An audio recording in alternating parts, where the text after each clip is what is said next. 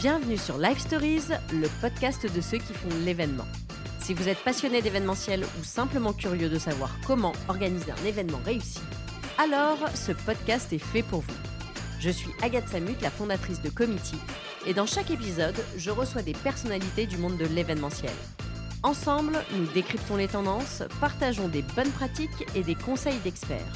Avec Live Stories, vous allez découvrir des histoires inspirantes, des idées novatrices et des astuces pour réussir vos prochains événements. Bonne écoute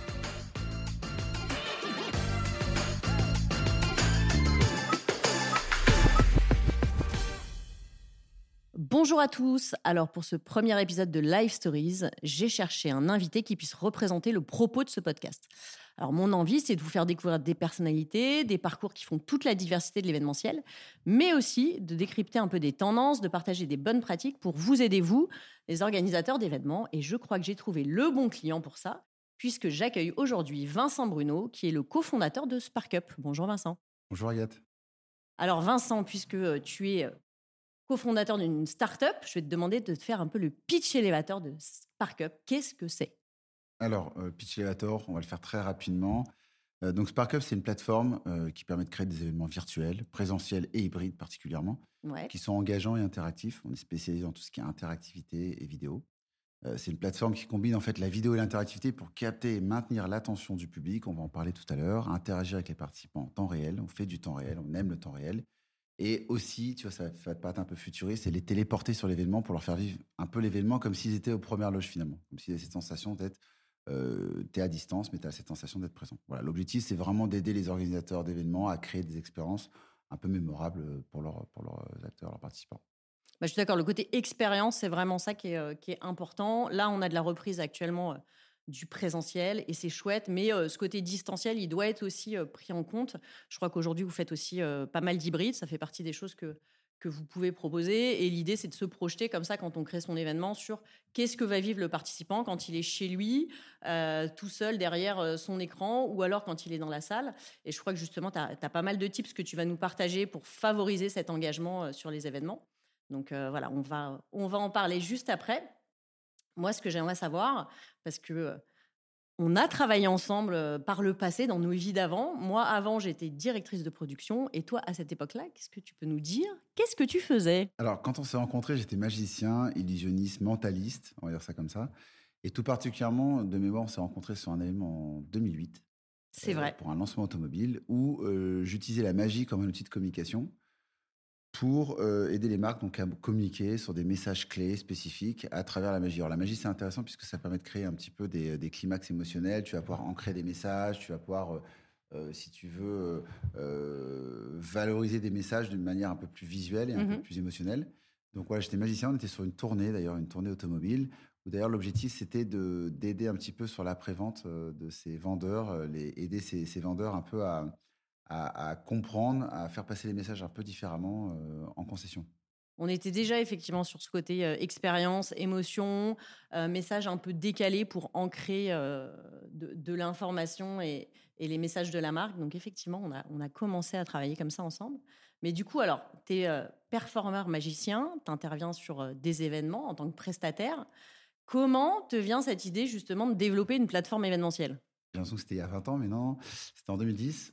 Euh, le premier iPad sort, 2011 iPad 2, et là, deux projets s'offrent à nous. Déjà, on se dit, génial, un iPad, on va pouvoir développer des applications de magie sur tablette. Et donc là, on est une dizaine de magiciens sur Roland Garros, à faire apparaître des balles de tennis, euh, des tablettes. Euh, donc ça, c'est plutôt cool.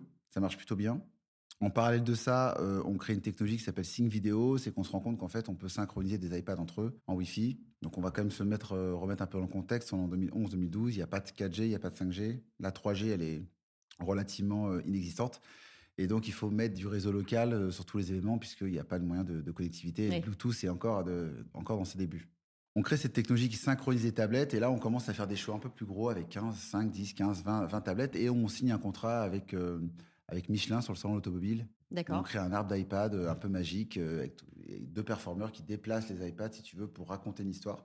Donc, on voit des objets qui passent d'un iPad à l'autre, qui sortent euh, qui sortent de, l'écran, qui rentrent dans l'écran. Mhm. Donc euh, gros carton, gros succès. Et de là, euh, on se retrouve à avoir énormément de demandes en 2011, toute l'année début 2011, sur, sur de la demande en magie iPad.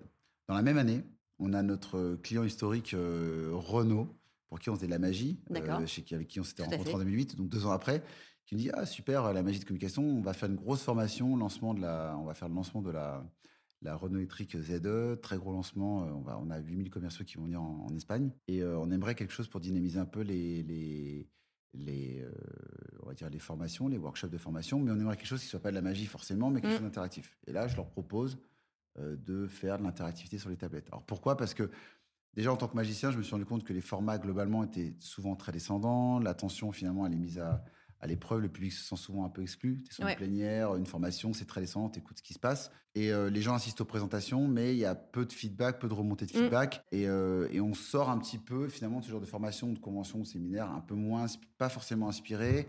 Est-ce que j'ai vraiment participé? Euh, On reçoit un message, c'est du, du très descendant. Ouais. Et derrière, on se dit, OK, mais maintenant j'en fais quoi? Et puis, au niveau de la rétention d'informations, de ce que j'ai retenu du coup, de ce qui s'est passé, c'est un peu limité, quoi. Voilà. Et moi, mon boulot, c'était d'intervenir en plénière ou en workshop en tant que magicien sur les mmh. plénières. Parfois, je faisais des pastiches, j'intervenais 4 minutes pour justement redynamiser, créer une parenthèse, une respiration, en créer un nouveau message. Et là, je me dis, bah, tiens, c'est marrant, mais en fait, on manque quand même d'un outil pour faire participer tout le monde. Et c'est là où euh, bah, je me dis, euh, enfin, la magie, ça crée une nouvelle réalité. Hein. Enfin, en fait, en sciences cognitives, comment ça marche, la magie simplement. Hein c'est que euh, tout simplement, tu vas voir un tour de magie, ça va créer une instabilité dans ton cerveau, tu vas pas comprendre ce qui se passe, tu vas chercher à raccrocher toutes les connaissances que tu as pour comprendre ce qu'il est fait, tu ne comprends pas et c'est là où ça génère une émotion. Voilà. Souvent de la joie, de l'intérêt, de la surprise, c'est un peu les trois émotions qui sont... On reste bloqué, non mais comment ça marche? Exactement. C'est, on appelle ça même le terme exact en sciences cognitives, ça s'appelle ça de la réduction d'ambiguïté. D'accord. Euh, c'est le terme technique. Voilà, c'est une réduction d'ambiguïté, c'est une sorte d'inconfort. Quoi. Et donc, euh, comme tu subis cet effet-là, ça crée une réalité et finalement, ça gère une émotion positive. Mmh. Euh, donc moi, finalement, je suis magicien à l'époque. On me demande comment engager des participants sur un événement automobile. Je pense comme un magicien. Je me dis, bah euh, ouais, on peut mettre. Euh, vous avez combien de personnes? 300 par jour dans des workshops. combien pendant deux mois? 7000 personnes. Je lui dis, ok, parfait. On va vous mettre. je vous propose d'avoir un, un, iPad avec des possibilités d'interagir avec avec le formateur. D'accord. À ce moment-là, euh, j'ai aucune idée de ce que je vais faire, comment je vais le faire, de quelle manière je vais le faire. Je me dis juste, c'est cool, c'est comme un tour de magie. C'est la bonne idée. et il y a un besoin. Donc il y a un truc. tour de magie sur iPad où je sais faire apparaître des choses dans une tablette. Bon, bah là, on va juste le faire différemment. Voilà mon, idée. Et c'est là où il y a une première transition qui s'opère, c'est que euh, entre la magie et la tech, si tu veux, c'est que là, c'est plus la même chose puisque c'est plus seulement moi qui vais performer, ou moi ou d'autres performeurs, mm. enfin une équipe de magiciens qui va performer, qui va vraiment mettre en avant, si tu veux, un produit ou une idée à travers une tablette mais c'est des participants euh, lambda qui vont venir sur un événement. Alors, on a une tablette. Alors déjà, on est fin 2011. Tu donnais une tablette aux participants qui venaient de sortir euh, quelques mois avant. Déjà, l'objet en lui-même était magique en lui-même. Et euh, l'objet était magique en lui-même. Et en même temps, on leur demandait de participer, d'interagir et leur expliquer qu'il y aura de l'interactivité, qu'on allait mesurer les datas, tout ça. Donc ça, c'était déjà le premier, on va dire, la le premier, premier première bascule entre comment je suis passé de artiste un peu à, à, entrepreneurs. Mm. Euh, on était, je parlais pas encore de plateforme événementielle, hein, c'était un POC à l'époque. D'ailleurs, pour l'info, euh, donc euh, je présente cette OP en juillet, le lancement est en novembre, il valide en juillet le client, et j'ai eu trois mois et demi pour monter, si tu veux, monter l'outil, tout développer. impossible. donc l'iPad 2 est sorti en 2011. 2011, c'est l'année où Steve Jobs aussi a quitté, nous a quitté, mm. enfin a quitté Apple, quitté ce monde, et, et là, je me rends compte que j'ai trois mois pour acheter. J'appelle Apple Store, ils me disent, mais on ne peut pas vous livrer 300 iPads comme ça. Euh, J'avais pas d'iPad, bien sûr. Et, euh, et je, sais, je, cherche à contacter des développeurs iOS, impossible. C'était tous super. Il y avait peu de, peu de développeurs iOS à l'époque. Et oui, il n'y a pas, pas forcément de demande. mes collègues euh. avec qui j'ai fait mes études quatre ans par avant en DUT, dont un qui travaille en Chine. Et je fais développer dans un dev shop euh, de, tenu par des Français à Shanghai ma première application. D'accord. Qui ressemble plus à une, une application, à un proof of concept si tu veux, euh, un POC que, mm. que en soit une plateforme. Et donc ça, c'est notre toute première OP en, en, novembre 2011. Bah c'est ça, c'est l'événementiel. On délivre. On se débrouille comme il faut, mais il faut délivrer. Quoi. Moi, j'ai perdu des kilos, mais moins que mon associé, euh, qui est toujours de, de l'époque, qui est toujours là aujourd'hui, Johan Mazera, qui lui a perdu 10 kilos, puisque lui, il a géré toute la partie projet. Et moi, j'étais plus dans les idées en conception à faire. On, et lui, il a géré le quotidien. et, et, c'est vrai que je, je, dois le dire, je l'ai retrouvé quand même après les deux mois d'OP, il avait littéralement perdu des kilos, puisqu'il a fallu installer toute une infrastructure locale en Espagne, avec des bornes Wi-Fi. Euh, Donc voilà, Et parce que un toi, peu- tu es le créatif, mais Ouais, derrière, pour développer produire. du digital, euh, Exactement. il faut de l'ingénieur, il faut, Exactement. il faut des techs derrière pour que ça marche. Parce que c'est pas, pas le tout d'avoir des belles idées. Exactement. Il faut que ça, concrètement, ça marche. Alors ça, ça, ça, ça s'est plutôt bien développé pour le coup. Ouais. Euh, et puis arrive le Covid. Ouais, alors entre temps, on a quand même, euh, on a quand même, ouais, on a, on a eu quand même Ça a bien poussé. quelques années, on a bien bougé. Quelques mois après, on se retrouve euh, euh, chez Airbus. Enfin, beaucoup, beaucoup d'OP. Et euh, effectivement, euh, quelques quelques années après, euh, arrive le Covid. Mm. Et là, euh, bah, finalement, si tu veux, on n'a plus du tout de, on n'a plus du tout de, nous, notre boulot, c'est d'engager les participants en présentiel. Donc, on avait développé énormément de features pour engager vraiment. Donc, notre focus, c'était l'engagement. C'était pas, on n'est pas une plateforme d'organisation d'événements. On Oui. est spécialisé dans la partie interactivité et engagement. Euh, et on se retrouve euh, avec une plateforme finalement qui, bah, qui ne fonctionne plus puisqu'il n'y a plus d'événements. On est en 2020. Donc on- là, on se pose la question de comment on fait pour innover et pour rester finalement dans la vision d'engagement et, pas, euh, et pas de se disperser sur des choses qu'on ne sait pas faire. La chance qu'on a, c'est que notre directeur technique, il a, dans sa thèse, il avait fait une thèse euh, sur de la vidéo.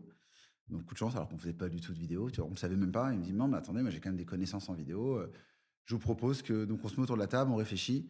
Et, et l'idée qu'on a. Alors, ça, ça vient d'une inspiration. En fait, on, moi, j'assiste à. hum, J'entends parler de Anthony Robbins. Anthony Robbins, tu sais, qui est, qui est, un, qui est un- qui est un coach aux États-Unis qui fait des, Ouais. gros- des grosses sessions de coaching à 10, 15, 20 000 personnes. Moi, j'avais assisté à son coaching à l'époque. À l'américaine. en présentiel où tu marches sur les cendres, sur du feu à la fin et tout, à l'américaine.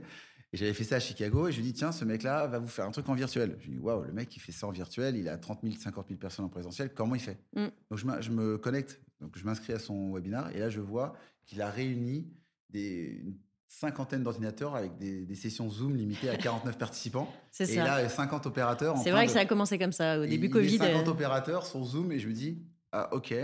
Euh, et il fait son show. Alors lui, c'est un super performeur. Et là, je vois un public virtuel avec euh, plus de 15 000 personnes, 20 000 connectés, dans un énorme studio aux États-Unis. Je me dis, waouh. Je me dis, et lui, c'est un super performeur, donc il a le chat, il interagit, bon, il est très très fort. Et je me dis, euh, ok, c'est super. C'est, ça va dans la veine, dans la vision de ce qu'on a, nous, de Mm. créer de l'engagement avec de la vidéo. Les gens se voient, les gens peuvent participer. Ouais, c'est le côté immersif qui était aussi euh, déjà intéressant de se dire, ok, euh, on- ils sont là, on les voit, quoi. C'est pas juste on descend un message et. Ouais, exactement. Et puis, et puis surtout, voilà, j'étais pas dans un truc descendant. Tu regardes YouTube, tu es en train de faire la cuisine et tu, Mm. tu n'écoutes pas forcément le, le contenu. C'est ça. Donc là, je vais voir mon CTO, je lui dis, écoute, qu'est-ce que t'en penses Il me dit, c'est génial. Et je là, veux faire ça. Et là, j'ai un client qui nous appelle et qui me dit, voilà. Euh, c'est drôle, on est en plein Covid et j'ai un client qui m'appelle pour me dire, bon, bah, on peut pas utiliser votre solution en présentiel, mais toi, je sais que tu es magicien, est-ce que tu peux bien faire de la magie en virtuel? Et je lui dis, j'ai mieux que ça. Je te propose qu'on. Donc, on est en Suisse pour 3000 clients et euh, dans 20 pays, une boîte, ils voulaient faire leur, leur arbre de Noël, tu vois, en virtuel. Donc, euh, ils, ils mettaient le budget. Et là, on se retrouve, euh, je dis, OK, je suis OK pour faire 40 minutes de magie en virtuel. Euh, et donc, c'est la magie qui m'aide à innover là-dessus. Mais en revanche, je te propose de faire un public virtuel. On fait un streaming, on prend un énorme studio et je leur, je leur propose le même concept, mais avec de la magie et avec notre technologie. On développe une technologie, on se dit, bon, on va pas mettre 50 ordinateurs sur Zoom, il faut qu'on arrive à craquer. Là, il y a une technologie qui s'appelle le WebRTC qui, est en train, qui arrive à ce moment-là. Et on développe notre propre plateforme, si tu veux, de streaming euh, en faible latence, Mhm. permettant de générer. Alors, c'était la première version, on était fin 2020, on est en décembre 2020 et on fait notre 17 décembre 2020, on fait notre premier OP en Suisse où je fais 45 minutes de magie interactive et je reprends le- la même idée qu'Anthony Robbins, c'est-à-dire qu'il avait envoyé des petites boîtes aux gens.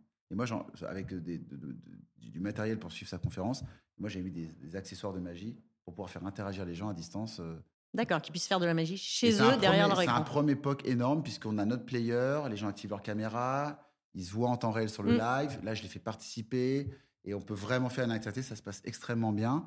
Et suite à ça, on lance donc Spark Up Now, qui est un peu notre. À l'époque, ça a changé de nom depuis, mais c'est un peu notre offre. euh, comment générer, si tu veux, notre première plateforme de visioconférence très grand format, Oui. en 4K, donc pas limité à une qualité Zoom ou, euh, Mm. et, et pas limité en termes de participants non plus, sans latence, où tu peux faire aussi de l'interactivité. Donc c'est un peu des concepts nouveaux. C'est-à-dire qu'on est Oui. dans un événementiel, on est très premium, on crée un public virtuel. euh, c'est la visioconférence très grand format, en Mm. très bonne qualité, tu fais de l'interaction. Donc demande des, certains moyens. Et là, on lance cette offre-là début 2021. Et là, euh, explosion de demande sur l'année 2021 pour, euh, pour ça. Donc on est finalement, et ce qui est assez étrange, c'est qu'on lance un produit qui serait parfait pour l'hybride, mais on n'est pas dans des notions d'hybride en 2021. Pas encore, ouais. On est dans- encore dans le cœur du virtuel. euh, donc nous, on utilise ça pour générer du public virtuel sur un événement virtuel, mmh. ou du moins des clients qui font un événement virtuel dans un studio et qui veulent créer, recréer un public virtuel. Mais je trouve qu'effectivement, en hybride, ça, ça, fonctionne très bien parce que ça permet à ceux qui sont bah, physiquement dans l'espace de voir qu'il y a d'autres gens qui sont connectés. Parce qu'on a, on a souvent euh, cette difficulté, euh, aussi bien pour les, euh, les, speakers aussi qui sont sur scène, de se dire quand tu as un public à distance, bah, c'est facile, tu regardes la caméra et tu sais que tu lui parles à lui. Mais quand tu as aussi un public en physique, bah, tu as un peu tendance à oublier ou l'un ou l'autre. Et donc je trouve que votre solution, elle permet vraiment de, de faire vivre aux deux une expérience cohérente et, ils peuvent communiquer en fait grâce à ça aussi entre eux. Quoi. Et nous, tu vois, l'expérience de ça, elle est arrivée qu'un peu plus tard. puisqu'on avait donc donc ça, c'était un peu la phase virtuelle. Et ensuite, mmh. on a eu ce côté euh, bah, présentiel hybride. Euh, c'est-à-dire, j'ai un public en présentiel. Donc, je vois Pernod Ricard, par exemple, on avait 20 euh, 000 personnes. C'est que l'agence auditoire. Tu avais 15 000 personnes en virtuel et 4 000 en présentiel. Mmh. C'était quand même un événement assez gros, les enviés, et avec du public virtuel. Et si tu veux, là, tu as vraiment cette gestion. Tu parles de speaker. C'est extrêmement important parce que le speaker en soi, il n'est plus là à être face à un flux, mais il va falloir qu'il soit capable de pouvoir interagir avec son public derrière lui. Donc, oui tu as, une posture qui change. Tu, vois, mm. un peu, c'est plus du 180, 360 degrés. Et plusieurs fois, on était avec des présentateurs qui avaient du mal à se retourner, à parler à leur public, à interagir. Ils étaient très, euh, finalement, comme à la télévision, en bah la caméra. Donc, ces changements de posture. Il faut aussi euh, penser à animer, si tu veux, quand tu as, deux as deux publics. Donc, quand tu es speaker, bah, tu as un public en ligne, un public en présentiel. Tu dois mm. animer un chat en virtuel et tu en as en présentiel. Donc, l'hybride, finalement, en termes de, euh, de, de, pour capter l'attention des gens, si tu veux, elle se joue quand même sur deux, deux axes différents. Euh, et, donc, c'est-à-dire que tu peux avoir la meilleure plateforme au monde, les meilleurs outils d'interactivité, le meilleur public virtuel, la meilleure techno, le meilleur studio. Mm. Si tu n'as pas un bon speaker, que le contenu n'est pas pensé pour interagir, que si tu veux, il n'y a pas une intention forte de créer de l'engagement avec tes deux audiences, il ne se passera pas grand-chose, ou en tout cas, ça ne sera pas optimal. Et même nous, sur des propres événements, nos propres événements internes, on s'est rendu compte on que finalement, on peut, avoir, on peut envoyer de l'interactivité euh, à fond, si tu veux, si tu n'as pas un contenu qui est vraiment lié à ce qui se passe, oui, tu pas vraiment. très écrit. Et surtout quand tu es sur des panels, tu es très dans ton panel, tu poses tes questions à tes speakers, donc tu n'es pas forcément dans l'interactivité. Mm. Donc il y a un vrai travail de préparation. Euh, Tout à fait. je suis d'accord avec quand tu as deux publics, un présentiel et un virtuel. La, techno, c'est hyper important. Ça va venir servir le propos, mais c'est toujours le, contenu et la manière dont ça va être dynamisé. Euh, que ça va aller chercher aussi un peu l'engagement et la techno va soutenir en fait euh, plutôt ça quoi.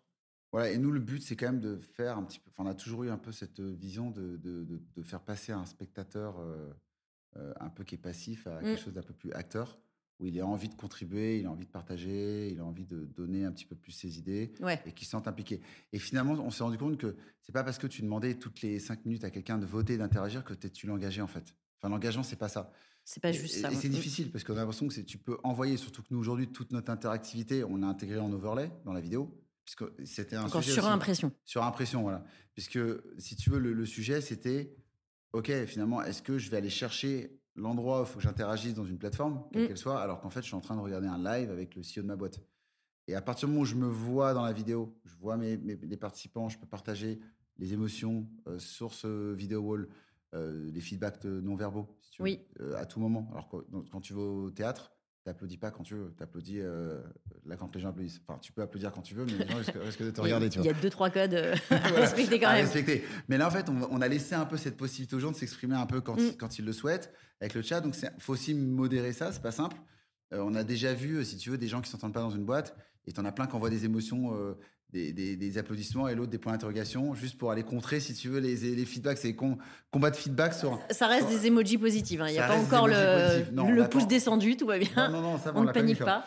Mais, euh, mais en tout cas, voilà, cette, cette possibilité de pouvoir euh, téléporter le spectateur au premier rang, qui est, qui à distance, et mm. donner cette sensation de faire partie de l'événement. Et puis bientôt, on, on, est en train de parler pas mal du son, de son, son spatial. Oui. On a pas mal de techno avec Dolby.io qui sont en train d'arriver on se dit bah, potentiellement bientôt je peux être sur scène ou pas forcément sur scène et je vais avoir cette possibilité de vraiment euh, entendre le son de manière 3D euh, mm. et 4D. Et même avec euh, aujourd'hui, il y a des technos avec des, des, webcams un peu immersives à 360 où tu peux choisir ton point de vue. Enfin, il y a plein de mm. choses pour aller encore plus loin. Du coup, comme moi j'aime bien que, que, nos auditeurs puissent avoir des conseils pratiques. Est-ce que tu pourrais nous partager allez, trois, trois bonnes pratiques, trois conseils pour justement aller un peu plus loin dans l'engagement de, son audience? Qu'est-ce qu'on pourrait retenir des bonnes pratiques qu'il faut mettre en œuvre? Alors, l'engagement, c'est un sujet, c'est un terme qui est assez, euh, je dirais, générique. Enfin, tu vois, pourquoi on est engagé Est-ce qu'on est engagé Est-ce que votre plateforme, on est vraiment engagé Enfin, pourquoi on est engagé? Donc, on va dire que l'engagement, ça se manifeste de trois façons. Par mmh déjà tout un aspect un peu cognitif, hein, le fait d'être concentré sur ce qui se passe, capter l'attention. Il y a un, un, aspect comportemental, le fait de se mettre en mouvement, de participer, de s'impliquer. Et ce, il y a un aspect émotionnel, le fait d'éprouver une émotion, des sentiments pour sur ce qui se passe. Et si tu arrives à te dire, bon, bah, ok, j'ai réussi à capter l'attention, j'ai réussi à mettre en mouvement, et souvent ça, ça, passe par la surprise, savoir créer la surprise, c'est compliqué. Oui. Mais savoir créer la surprise, c'est-à-dire capter l'attention. Il y a toute cette partie émotionnelle, le fait de générer une émotion. Alors, cognitive, euh, comment je vais aider les gens à se concentrer sur ce qui se passe, euh, créer des moments de rupture pendant un événement, euh, éviter un tunnel de contenu ultra descendant. C'est là où la mmh. surprise intervient, si tu veux, puisque quand tu vas prendre un magicien qui a une grosse convention avec le, contenu extrêmement descendant, bah là, tu vas justement créer la surprise et tu vas capter l'attention des gens. Mais c'est compliqué de capter. On, faudrait créer de la rupture toutes les 5 à 7 minutes. Oui. Si tu veux, pour pouvoir, si tu veux, mm. capter l'attention des gens, parce qu'en moyenne, on perd l'attention des gens au bout de 7 à 8 minutes sur un événement, et ça revient au bout de 30 à 40 minutes. Ouais. Et tout dépend, si tu veux, du contenu. C'est-à-dire que si je viens pour une formation, si je viens écouter, euh, par exemple, si je m'inscris à la formation d'Agathe. Euh, de Cométie, et que sur les événements virtuels et hybrides, je suis super motivé de venir, je vais venir apprendre mon contenu, je vais pas perdre ma attention au bout de 10 minutes parce que le contenu est extrêmement important. Mais quand tu écoutes euh, bah, le CEO de ta boîte, si tu veux, ou même un manager qui parle, et mm. tu es dans une convention qui a 500 personnes, et que tu sais que tu as ton téléphone de côté, bah, il faut comment tu captes l'attention? Quand tu regardes un film sur Netflix, tu peux à un moment mettre sur pause, regarder ton téléphone portable. Et c'est mm. un peu ce qui se passe, si tu veux. Donc on perd très vite l'attention des gens. Et donc, l'idée, c'est comment tu vas pouvoir recréer de la rupture toutes les 7 à 8 minutes. Et là, c'est là où l'interactivité euh, et l'engagement et les outils comme mmh. SparkUp ou d'autres euh, peuvent intervenir. Bah, tu t'en parles de, la formation, donc je vais rebondir là-dessus, parce qu'effectivement, euh, bah, une formation, c'est long, et, on utilise la, solution SparkUp, et on fait effectivement, à l'intérieur des sessions de formation, des moments un peu de décrochage comme ça. On utilise votre, votre jeu de course, donc, qui est intéressant, où on pose des questions, et il y a une course à un peu de vitesse pour répondre. Et tout de suite, on a une perception des, euh, apprenants qui sont d'un coup euh, plongés dans quelque chose de vachement plus ludique et qui, dès qu'on a fini cette activité-là, bah, on les sent un peu plus disponibles pour se reconcentrer. Et on, note vraiment euh, une rupture dans leur, manière de fonctionner quand on a mis un peu cette pause-là, qui était ludique, mais en même temps ludique, où on pose des questions sur le contenu, donc qui reste intéressante. En fait, pourquoi? Parce que tu les impliques instantanément. On a fait une analyse des trois dernières années de toutes nos features Mm. de, tous nos modules d'interactivité.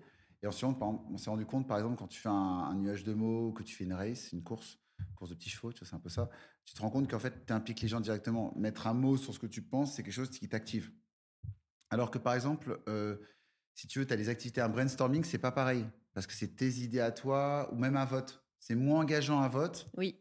potentiellement, qu'un nuage de mots, une course. Parce qu'un vote, bon, alors un vote encore, tu vas donner ton avis, mais je dirais plus un, quiz. Un quiz, par exemple, c'est un peu plus indirect. Tu, tu vas mm. faire un quiz, bon, euh, euh, tu vas le faire, mais tu moins en train de, t'es, moins actif, si tu veux, dans ton, dans ton action.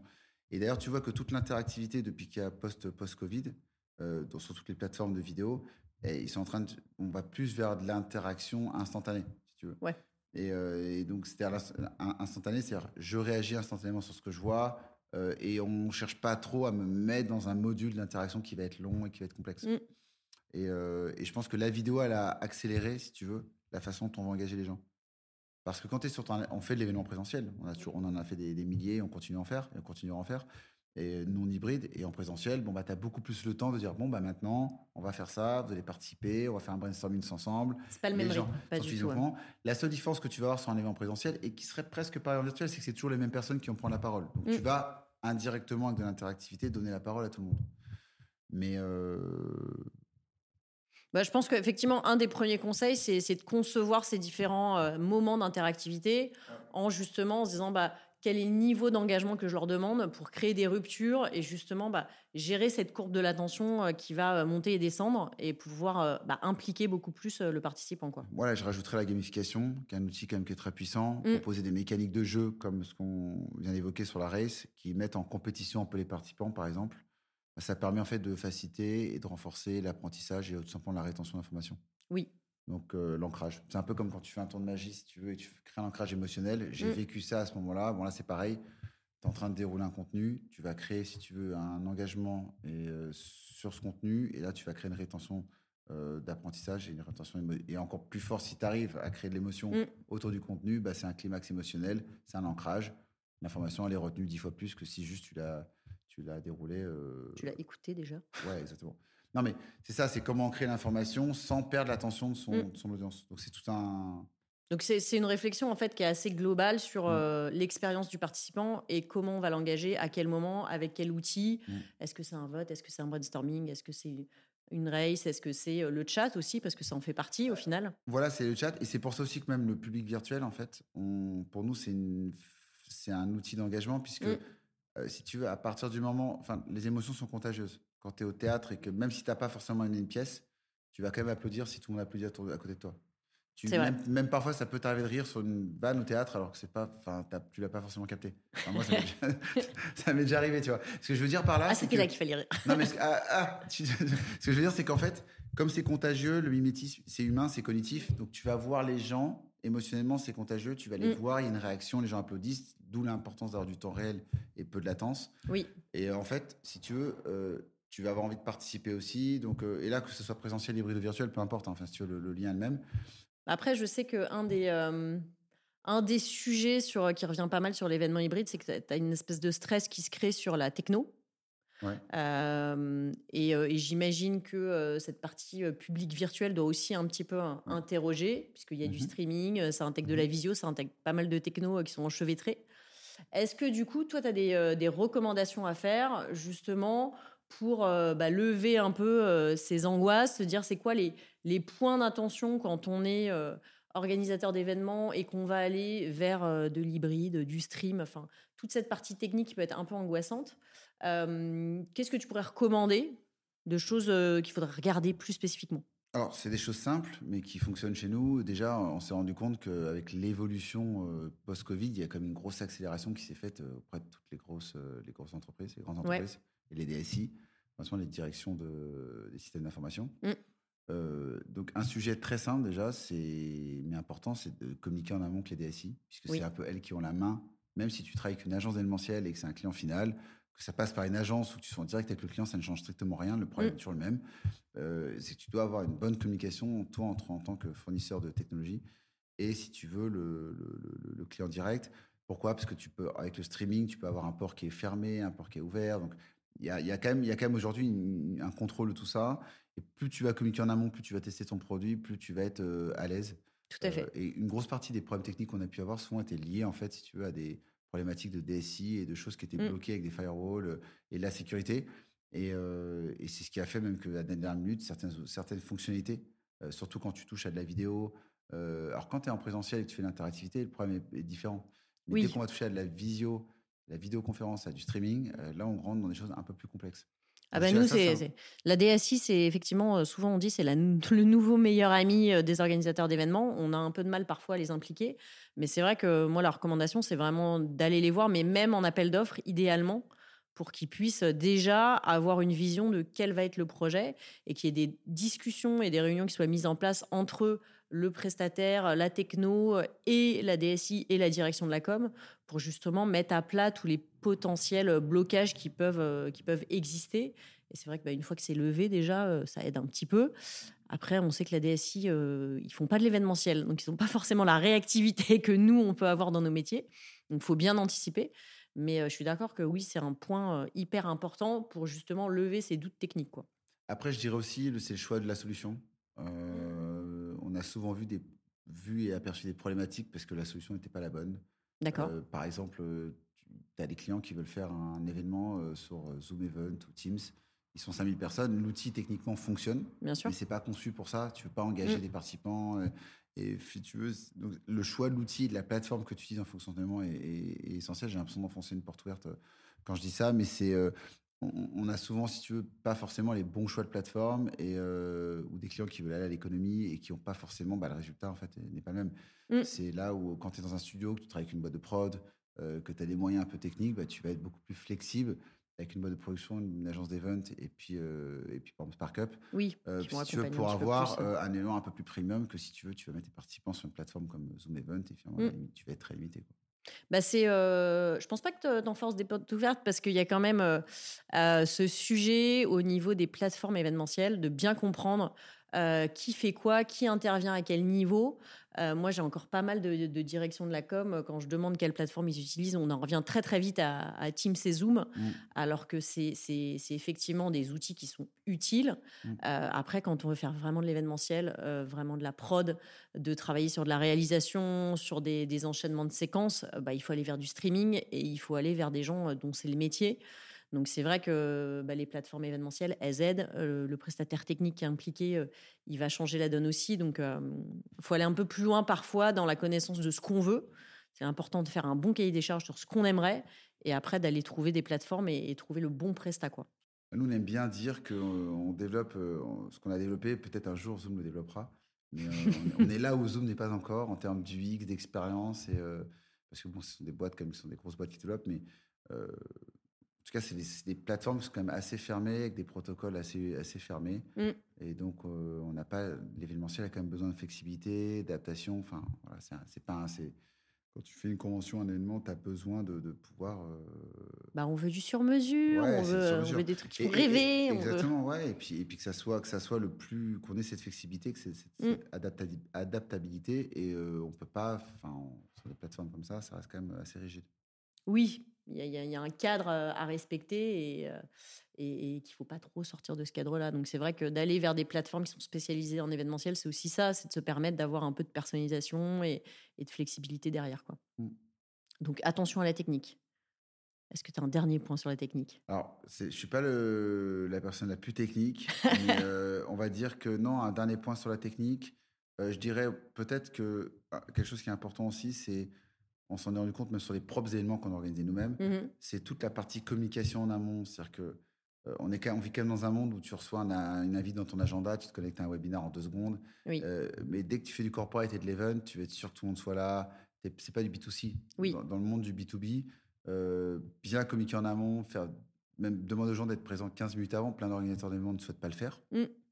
Mais en soi, euh, demander la possibilité aux gens de venir 10-15 minutes avant, bah, tu es là, surtout quand tu veux faire l'engagement. Oui. Vous allez pouvoir activer votre caméra, il va se passer ça. Euh, mettre les gens dans ton expérience pour se dire, OK, je suis pas dans une expérience où juste je vais allumer mon ordinateur et je vais aller faire autre chose. Sur un présentiel, tu n'as pas le choix, tu es assis dans la salle avec les participants. Tout à fait. Dès que tu es sur une, une expérience hybride, bah, tu, peux, tu peux aller plus loin. Moi, je sais que c'est un des sujets euh, qu'on évoque dans la formation, c'est de se dire euh, tout l'avant-événement, il peut aussi être utilisé pour lever des freins techniques. C'est-à-dire, faut pas hésiter à mettre à disposition sur la plateforme, pour, pourquoi pas un test, je, je teste et euh, je clique pour voir si je perçois un streaming. Et donc, si oui, ça veut dire que déjà ça marche. Euh, je peux tester peut-être mon réseau Wi-Fi. Je peux tester, euh, bah, on envoie une question euh, en amont avec de l'interactivité avant l'événement. Et comme ça, si la personne bah, répond, ça veut dire que déjà, elle a testé l'outil d'interactivité. Et on peut comme ça, en fait, lever pas mal de freins pour éviter que tout le monde panique au dernier moment de se dire, ça y est, je me connecte, je comprends pas, je vois pas, j'entends pas, il y a un souci.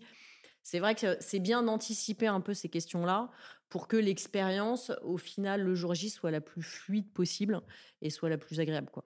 Ouais, tout à, tout à fait aligné avec, euh, avec ça. Parce qu'il faut, euh, voilà, aujourd'hui, on est, on est dans du digital, sur l'hybride, euh, il y a toute une partie en amont qui est intéressante.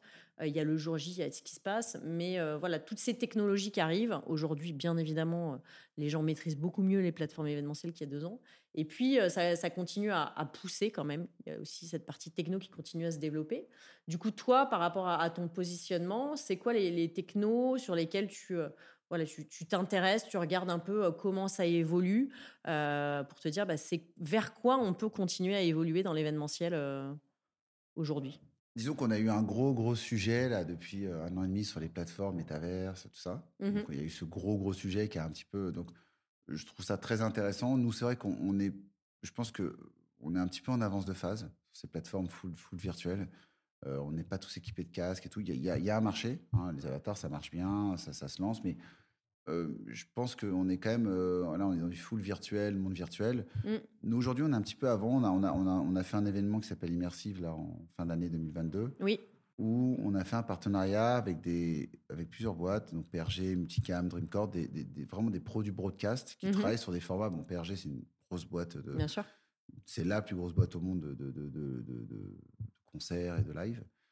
Et eux, ils ont, il y, a cette technologie qui s'appelle la XR et AR. Donc XR en anglais Extended Reality, qui veut dire réalité étendue, et AR réalité augmentée, augmented reality, qui travaille sur un logiciel qui est assez connu qui s'appelle Unreal, mmh donc, dont on commence de plus en plus à entendre parler. Et, et, donc, on a fait un peu ce pari avec ces, ces, gros acteurs de dire et si on faisait un événement, un peu l'événement de demain, un peu, on se projetait un peu dans le futur. Et c'est-à-dire, euh, donc on a, on a fait cet événement où on a intégré nos technologies de public virtuel et d'interactivité dans un décor 3D. D'accord. Dans plusieurs décors 3D. Ce qui est un gros boulot, puisque finalement, euh, donc je me connecte avec ma caméra et d'un coup, mon visage va apparaître dans un décor 3D, mais les milliers d'autres visages vont apparaître dans ce décor 3D. Mm. Et comment ces technologies de la 3D, finalement, parce qu'on va se retrouver demain dans un. Donc, ce que j'aime bien déjà sur ces plateaux et ces technologies XR, c'est que euh, on n'est pas dans du full virtuel, dans un monde virtuel, on est encore dans un monde réel. On peut être oui, il y a un mélange des deux. Il y a un mélange des deux. On peut être des vrais speakers, hein, des vrais, des vrais, des vrais gens, des vrais gens, voilà, sur un plateau. Mais dans euh, un décor qui peut faire rêver qui parce peut faire rêver, euh, qui peut changer, et on peut se déplacer dans ce décor. Alors, c'est vrai que c'est encore des coûts qui sont assez assez élevés aujourd'hui, mais il y a toute la partie XR qui est en train d'arriver dans le sur des fonds verts, donc des studios de fonds verts, il y en a plein, et ça devient de plus en plus accessible. On a travaillé avec des studios. Euh, qui sont euh, euh, qui sont de plus en plus des, studios qui proposent sur technologie-là, donc il y a plus de petits studios. Et, et, finalement, ça a un petit peu démocratisé le post-Covid, a un peu commencé à démocratiser ces technos, un mmh peu avant-gardistes et très, très, très, très chers, pour, pouvoir, pour pouvoir se dire tiens, je vais faire une belle convention là. Peut-être je vais avoir 300 personnes en présentiel et je vais en avoir 5000 en distanciel. Mmh. Et je vais leur offrir à distance un show, un live avec des décors incroyables et pas forcément juste un, fond classique ou un décor classique, euh, comme j'ai pu faire beaucoup d'éléments. Enfin, on a fait beaucoup d'éléments comme ça. Et on va leur offrir vraiment quelque chose, on va, on va les mettre en valeur et en plus, on va mettre en valeur, euh, si tu veux, le reste euh, des gens. Alors, sur le coup, quand on est dans une ambiance comme ça, très XR, très AR, on n'a pas, y a pas, on voit pas grand chose quand on est en présentiel. Oui. Quand c'est sur donc un peu l'impression. Donc, ça marche bien pour moi pour des événements plus internationaux, je dirais. Oui et qui peuvent être vus en distanciel. Après, les possibilités sont assez extraordinaires. C'est-à-dire, on peut téléporter des gens sur des fonds verts, on peut, on peut avoir du public euh, complètement à 360 degrés autour de soi. Mmh Donc, c'est assez euh, bluffant, euh, les possibilités qu'on peut avoir. plus le plateau est grand, plus les décors sont incroyables. donc, nous, on s'intéresse vraiment à ça. En plus, on a vraiment la 5G qui est en train d'arriver, enfin, qui est, qui est là. Donc, aujourd'hui, finalement je prends mon smartphone, je me connecte à un live de ma boîte, j'ai mm. mon casque, je peux interagir, je suis dans le métro, euh, j'y suis. Euh, bon, je dis pas que le métro c'est le meilleur endroit pour assister mais, pour la 5G, mais, mais, on, a ça marche quand même. On, a, la connectivité. Ces technos sont en train de se démocratiser. Euh, Unreal, la 3D, c'est en train de passer au cinéma, c'est partout. Mm. et on a ces studios qui commencent à, exister de plus en plus. Amazon vient de lancer un des plus gros studios XR de la planète là euh, aux États-Unis. On a le gouvernement anglais qui est en train de, qui a un projet à Londres de studio XR euh, colossal. Donc, et toutes ces technologies, elles sont en train d'arriver pour le cinéma, pour la pub. Elles étaient déjà là pour ça. Oui. Mais maintenant, elles s'ouvrent. Bah, ça va se démocratiser au, fur et à mesure pour qu'on puisse, nous, dans l'event. Euh, Exactement. Donc, potentiellement, je veux faire un super gros lancement de produit ou un gros show demain et j'ai envie d'avoir quelque chose d'un petit peu futuriste ou pas forcément. je vais avoir un, un, décor photoréaliste, je vais pouvoir le faire. Quoi. Bah, là où c'est intéressant, c'est que ça commence à, dépasser juste le cadre de l'événement, c'est-à-dire que pouvoir euh, monter un projet dans un studio comme ça, ça fait des images euh, assez incroyables qu'on va pouvoir réutiliser en com, en pub, en market, et en même temps coupler ça avec une expérience physique, avec des invités qui vont venir participer, qui vont être là, qu'on va recevoir après le lancement de produit de manière un petit peu exclusive. On arrive comme ça à coupler en fait un, un, momentum euh, qui va être repris derrière sur de la com, du market, de l'événementiel. Donc euh, voilà, ça apporte quand même une plus-value dans ce qu'on peut créer aujourd'hui. Et, je trouve que le couplet avec ce que vous proposez, c'est-à-dire ce, public virtuel, bah, ça rapporte de l'humain en fait. On n'est plus que dans le show, euh, dans le grandiose. On a aussi ce côté humain où euh, voilà, il y a des gens qui sont là et, on peut interagir avec eux. Donc donc c'est mmh, assez cool. Donc XR et AR aussi pour. Ouais, voilà, réalité étendue et réalité augmentée. Alors les deux technologies se combinent. Hein. La mmh. différence c'est que tu as tout le décor qui est en réalité en XR ont été étendus. Et l'AR, en fait, c'est des petits widgets qui viennent se rajouter dans ce décor-là et qui viennent te rajouter de l'élément dans, dans, ce décor. Mm. Euh, et il y a un peu de doux. Donc, c'est vraiment, c'est vraiment un monde euh, passionnant. Donc, nous, on, est, on, est, voilà, on pense déjà que le next step, il est là. Après, on pourrait intégrer nos technologies dans des mondes un peu plus virtuels en soi. Euh, donc, voilà, métaverse. On, est en train de commencer à discuter avec des plateformes plus mm-hmm. métaverse je suis un avatar, je m'assois dans une salle de conférence et je vois mon visage. Notre public virtuel aussi, puisque je suis dans un monde réel, virtuel, plutôt que de mettre ma vidéo, bah, en fait, on a MetaHuman qui est en train d'arriver côté Unreal. Donc, j'active ma caméra et en fait, c'est mon avatar qui va être dans mon public virtuel plutôt que d'avoir ma vidéo. on est en train d'y penser, les technos ne sont pas encore non plus très à jour. Après, on a beaucoup d'intelligence dans cette mosaïque. C'est-à-dire, je me lève, je m'en vais, ben, d'un coup, on me retire de la mosaïque, je suis pas face à ma caméra, j'ai un moteur d'intelligence artificielle qui va me remettre. Il y a toute cette intelligence de modération aussi du public. Oui. Puisque c'est pas seulement j'affiche mon, public, mais comment je vais modérer, comment je vais travailler tout ça. Non, je pense que les technos font que, que ça se développe et, plus ça va et plus on va euh, voilà, aller vers des choses un peu euh, étonnante. Moi, je trouve qu'il ne faut pas, faut pas se mettre de barrières. Il faut, euh, faut tenter des choses, euh, essayer de se lancer. C'est, euh, moi, je trouve ça toujours hyper inspirant de se dire, OK, bah, qu'est-ce qu'on peut imaginer d'un peu, d'un peu fou Ça me fait penser, voilà, quand tu as des réunions de brainstorming, tu en as toujours qui ont des idées un peu dingues et tu as toujours le terre à terre qui fait dire, ah non, mais ça, ça marche pas, c'est pas possible, on n'a pas le budget. Moi, je pense qu'il faut justement casser un peu ses habitudes, aller plus loin, tenter des choses. C'est, c'est toi ce que tu fais régulièrement dans ton, euh, dans ton métier. Mais euh, moi, je trouve que c'est ça aussi qui fait la, magie un peu de, de, notre métier et de l'événementiel, c'est justement d'aller euh, un peu plus loin. Moi, je sais que j'ai eu la chance de bosser avec des équipes créatives assez folles, hein, clairement. je dormais pas, bien la nuit parfois, mais, voilà, franchement, ça valait le coup d'aller un peu plus loin, de proposer des choses un peu, un peu étonnantes faut pas hésiter à aller, euh, beaucoup plus loin et à dépasser euh, les limites. Et la techno aujourd'hui euh, nous permet aussi d'avoir beaucoup de créativité et d'ouvrir pas mal de portes. Qu'est-ce que tu aurais comme souvenir un peu fou à nous partager, toi? Alors, c'est vrai que ce que tu dis, c'est ça fait penser que l'événementiel, il y a cette magie de, de se retrouver. Enfin, tu sais jamais quel est le prochain projet. Exactement. C'est que un jour, tu peux travailler pour la FIFA, le lendemain, tu vas te retrouver à travailler pour un lancement automobile. Donc il y a quand même, et, c'est des verticales et des industries différentes. Euh, je dirais qu'il y, en a eu beaucoup, il y a eu beaucoup même quand j'étais artiste. Euh, côté plutôt euh, créativité, voilà, premier OP avec 800 iPads, on est en 2012. on se retrouve entre 2 à 380 pour la convention des top managers 500 d'Airbus. Mm. Et on se retrouve à créer de l'interactivité sur un écran. On, a 2 à 380 en construction à droite et à gauche. Et on doit, justement, on n'a pas l'Internet, on doit tirer une, fibre Internet euh, avec euh, un, hangar, qui fait 80 euh, mètres de haut. Et on se retrouve là avec 800 tablettes, 500 top managers qui arrivent, enfin 800, et pour pouvoir interagir. Donc ce genre d'événement, si tu veux, on te valide la commande le 15 décembre et tu fais l'événement le 10 janvier. Et bon, bah, on est large. Le jour, de Noël, le jour de Noël, tu bosses, quoi. Tu développes ton soft, parce qu'en plus, on te demande pas mal de choses. Non, ce genre de choses, oui, c'est des choses dont tu te rappelles forcément, après, des événements peut-être un peu moins dans la tech, mais on avait fait, j'avais travaillé avec une agence d'événementiel automobile. On avait créé, on avait monté pour créer un hologramme et un, mapping assez géant pour mmh Michelin et pour Peugeot. On avait créé sur, sur le circuit d'Escari une tente. Tu, crées une structure sur un circuit automobile, tu es en Espagne et tu viens, tu structures tout, tout, ton événement et trois jours après, tu vas jouer ton, ton live. Donc c'est vrai que c'est des choses dont on se rappelle puisqu'on voit vraiment l'événement se bâtir de A jusqu'à Z. Euh, la technologie aujourd'hui, enfin ça c'était il y a 10 ans, aujourd'hui on se rend compte que c'est beaucoup plus, on est dans le cloud. Donc aujourd'hui, mais je te dirais qu'en 2022, les événements les plus bluffants, c'est euh, bah là on vient de faire un événement au Mexique pour Telmex, qui est une grosse grosse banque, euh, gros opérateur, c'est un peu l'équivalent d'Orange au Mexique. Euh, ils 50 000 personnes, 15 000 en présentiel dans la plus grosse salle de conférence du Mexique et 40 000 en virtuel. Et là, il faut, bah, nos problématiques aujourd'hui, c'est comment Mm. Je m'assure que les 30 000 personnes, quand ils vont voter et interagir en même temps, bah, mes serveurs ils vont tenir et tout va bien se passer. les problématiques sont plus les mêmes. À l'époque, c'est waouh, j'étais bluffé de créer une structure sur un circuit. Mm. Et aujourd'hui, c'est euh, ah, en fait, euh, là, j'ai 50 000 personnes, j'ai des serveurs là, j'ai 30% des gens qui se connaissent de Singapour, 40% de Mexico. Et là, il faut que tout tienne. Et, euh, et donc, c'est d'autres problématiques. Mais c'est plus invisible, c'est dans le cloud. Et c'est plus mon CTO, notre directeur technique qui transpire. Moi, mais je transpire quand même un petit peu aussi.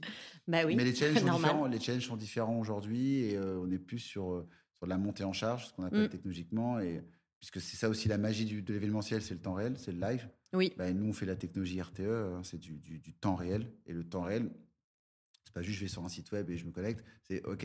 À un moment, il y a des, vraiment des personnes qui vont activer leur caméra, participer, interagir.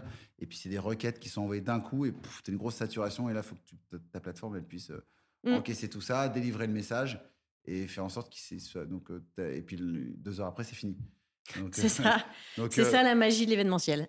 Voilà, c'est ça. C'est effectivement créer l'instant, créer le moment, ouais, s'assurer que tout marche. Et, et, effectivement, bon, bah, du coup, c'est très éphémère, mais ça a un côté quelque part magique. Mmh. Tu vois, on, retombe sur nos pieds du début de notre discussion. Tout ça est un peu magique et c'est pour ça qu'on fait aussi un peu ce métier. on arrive à la fin de notre échange, Vincent. et oui. J'aurais une dernière question. Du coup, quelle serait la question que tu aurais aimé que je te pose et à laquelle tu aurais aimé répondre du coup? J'ai deux façons de répondre à cette question. Euh. Alors vas-y. La première, j'aurais bien aimé que tu me demandes euh, si je t'en voulais toujours. Euh, pour notre premier EP en 2008, nous étions en tournée, tu étais directrice de production et moi j'étais magicien et toi, l'équipe technique m'avait oublié dans ma salle de préparation de magie.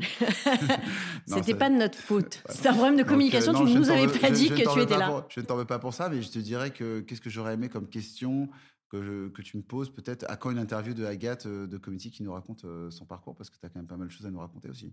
C'est possible. Écoute, euh, allez, challenge accepté. Je, je, je, vais réfléchir à ça, à faire un épisode où je me raconte parce qu'effectivement, j'ai aussi quelques anecdotes euh, un peu sympas de, 15 ans de direction de production à partager.